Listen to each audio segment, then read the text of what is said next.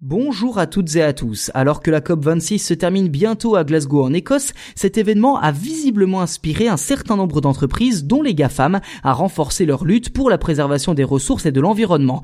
En première ligne, on retrouve notamment Microsoft qui a annoncé fin octobre son ambition d'économiser près de 6 milliards de litres d'eau d'ici 2024 dans ses centres de données. Alors, simple coup de communication ou véritable engagement écologique et qui pourrait changer les choses, c'est ce que je vous propose de voir dans cet épisode.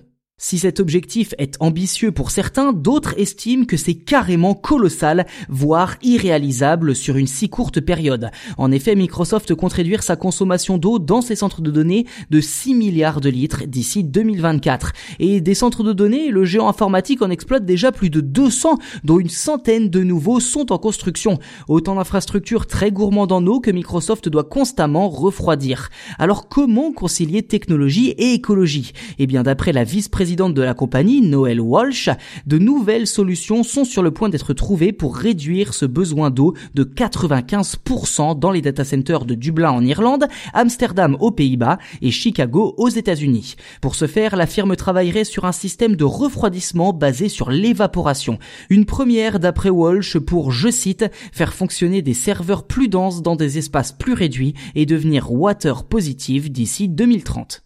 Reste que les services cloud de Microsoft sont très énergivores et participent considérablement à faire de Microsoft l'une des entreprises les plus polluantes de la planète.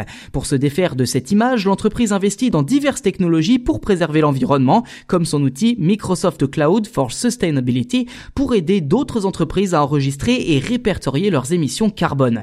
Vous l'avez compris, Microsoft montre ainsi patte blanche dans un contexte où les résultats de la COP26 sont attendus comme un véritable tournant. Et en parlant de GAFAM, Microsoft Microsoft est pour l'instant le seul à avoir réagi en fonction de l'actualité. Ni Amazon, ni Facebook, ni Apple et même Google n'ont communiqué pour l'instant sur ce sujet. Quoi qu'il en soit et quoi qu'on en dise, la volonté et les moyens déployés par Microsoft semblent bel et bien présents. Reste à savoir si les objectifs zéro eau consommée en 2030 et zéro carbone rejeté en 2050 seront tenus.